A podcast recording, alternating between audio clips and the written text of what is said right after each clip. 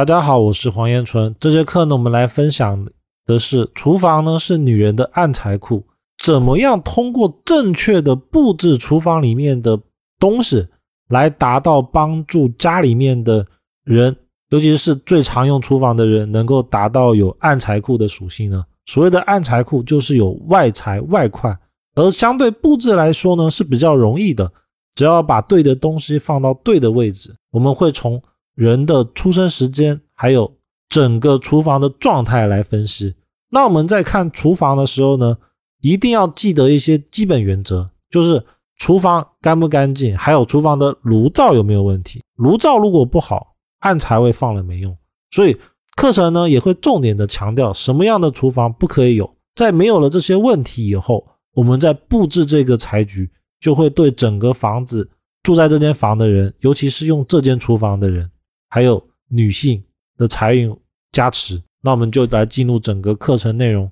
厨房啊，它是代表生财的位置，那它其实呢还代表着女人的财库。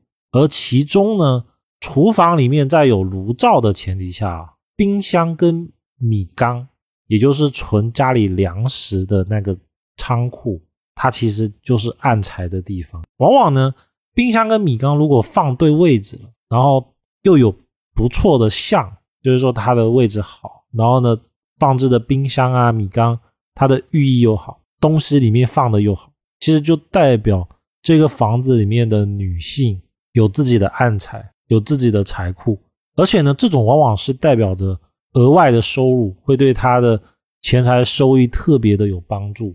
那我们等一下呢，就会教大家怎么样去找到自己的暗财位。在那边放置对应的东西呢，就会对他的财运有实质性的帮助。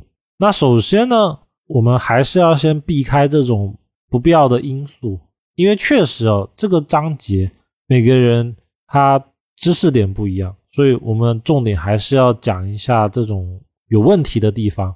炉灶啊，一定不能有问题。家里的厨房虽然说确实冰箱、米缸为暗财库，但是。厨房的炉灶是明财库，如果一个地方的明财库都不好，就说明它的主要来钱有问题。这种时候，其实它的暗财也存不了多少钱。所以，我们等一下在布置这种暗财局的时候呢，一定要先满足的是它的炉灶，也就是正财，正财的地方不要出问题。那以上几个呢是比较常见的炉灶会出问题的点。第一个是不要压梁。炉灶的上方呢，不要有梁压着它，有梁压着它的话，赚钱比较辛苦。第二个是不要正对着冰箱，比如说这个冰箱如果正对着它，我开门的地方呢，跟我炉灶的地方是相对的，这种也是不利钱的，往往赚钱的话，财运容易受阻。第三个呢是炉灶不要正对着水池，比如说洗菜的地方，我炉灶的向。它的对面直接就是水池的话是不好的，一般来说最好放在旁边，因为这代表水火相冲，这种的话也不利聚财。那第四种呢，叫做忌背靠窗户，炉灶的后面如果有窗户的话，这叫做钱财无靠，代表赚钱要自己赚。第五个呢，叫做不要有角煞，所谓的角煞呢，就是我炉灶的旁边啊，不要出现这种角的。对着炉灶的情况，以这张图为例哦，它就是冰箱的角对着炉灶，这样子代表赚钱的时候容易有是非，容易有破财的情况出现。那这一个格局呢，就是不利钱的。再有一个就是这种桌子，它是固定的，它把它固定在这边，结果呢，它的桌角对着炉灶，这种也是不好的。包括说像是柜子啊，如果柜子直射的地方，也就是。炉灶向的地方刚好是柜子的角，这种也是不好。如果炉灶出现了这样的状态呢，尽量把它移位，或者是把柜子再伸长，因为这种情况呢，代表灶受到外煞。有外煞的话，一般也是破财论，而不能说这个地方能赚财。好，那我们在避开了所有灶的不利以后呢，我们就可以开始来帮助屋宅的宅主催财。那具体催财的方式呢？我们要分析一下它的厨房，因为厨房为女人的财库，冰箱、米缸为暗财库。所以我们的大前提还是以它的冰箱不要放在房子的白虎方。比如说这台的右手方是冰箱，它这个就不及格。如果放在白虎方的话，赚钱比较吃力。这样的话，其实还是不利财。那好的好的厨房啊，其实要尽量以动线动线要好，因为动线要好，才代表我们这个暗财库能够为我所用。所以最好它要有这种三角形的状态，叫做我食物到操作到清洗到烹饪一条线，这样可以做出来。如果厨房设计是这样子的呢，往往代表着这个屋主啊，他赚钱相对的比较容易。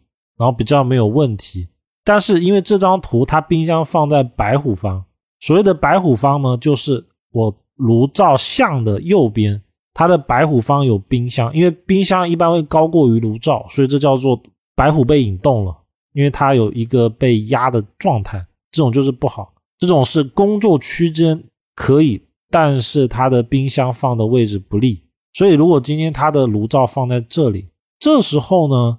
冰箱放在这个地方，它的动线哦，改成是以左边为开始操作到烹饪。它的冰箱在青龙方，这种就会特别特别的好，因为呢会对他的事业比较顺利，他可以比较容易得财。所以在设计厨房的时候，其实炉灶的摆放啊，冰箱的摆放都是很讲究的。而有时候呢，其实就是简单的。放置的问题，它也不用说一定要大动干戈，其实就是一个放左边放右边的问题，它就会对房屋风水造成很大的影响。这一点呢是要比较去注意的。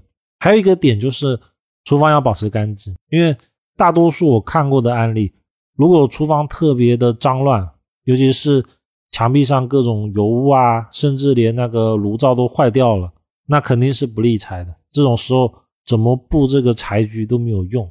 好，那我们来进入到怎么样催财的环节。首先呢，因为冰箱啊跟米缸是暗财库，所以我们要选择一个比较好的库，也就是这个米缸。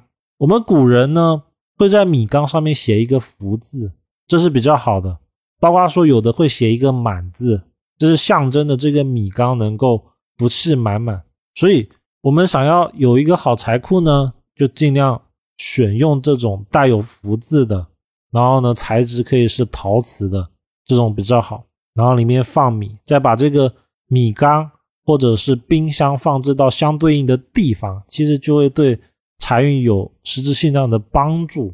而冰箱也为财库，所以冰箱啊，它的选用上也尽量选择白色干净的，然后呢，尽量可以选择高过于。这一个人的身高的，因为这代表这一个库啊能够满过他的头，所以代表他赚的钱能够超过他本身，这样子是一个旺财的表现。那同理，冰箱上面其实也可以有这种福啊满啊，有寓意象意好的字。当然哦，不是说一定要写这两个字，其实只要它的象意，它读起来的感觉是那种满意或者年年有余这种。是好的就可以。那在知道了这个以后呢，我们重点要看一下一个人的命局。而命局的部分呢，我们可以下载紫微斗数的系统，我们可以在网络上面查找紫微斗数的排盘系统，输入想要催财那个人的出生年月日时。我输入好了以后呢，找到禄存这个位置。比如说以这张图为例，它禄存的位置呢，是不是在酉位？那我们仔细看，现在的排盘系统非常的方便，它有位的旁边呢就写清楚了在正西方，所以呢，这个八字命局的正财位，就是你想要催财的话，它的财位在西方。好，我们找到了西方之后呢，把这个有寓意好、福气满满的米缸，在里面放九个硬币，把它放在最底下，然后呢，放在这个厨房的西边。这样的话，就会对这个房子的女人就会有暗财。不过要切记哦，米缸不可以被水冲。比如说，如果正西方刚好是洗手台，那洗手池的下方，下方是水汽很多的地方，它不可以放米缸，因为放久了容易发霉。那发霉的话就是不利财的，所以它不可以放在水的下方，或者是正对着水也不可以。而如果米缸没有的话，放冰箱也可以，就是说把冰箱一是要选择它的青龙方，如果家里有男人就选青龙方，如果单身就是家里面只有女人，那可以放白虎方。但是大原则，大原则还是青龙方，白虎方只有单身女性可以放，然后做的工作要比较偏向业务形式，而不是走技术类的，放也可以。这个冰箱呢，在它的西边，西边以外还要在它的青龙方，除非单身就可以放白虎方。就比如说以这张图为例哦，这一张图的话，我们假设它的厨房在。正东方好了，这比较常见。那这个开窗是不是在东边？如果东边开窗的话，它的冰箱势必是在这个西边，那就是门。所以就会发现这个八字的人，他其实没有办法催财，因为这个地方是门，没有办法。那化解的办法呢？要么就是把这个位置站在中心点的时候，看它正西。比如说，如果在这边的话，把这边做一个暗柜，做一个柜子，然后把米缸。或者是放食物的地方放在这个地方，那这样的话，这个房子的女性她就可以得暗财。其他的方式依此类推。那以上呢就是这节课的内容。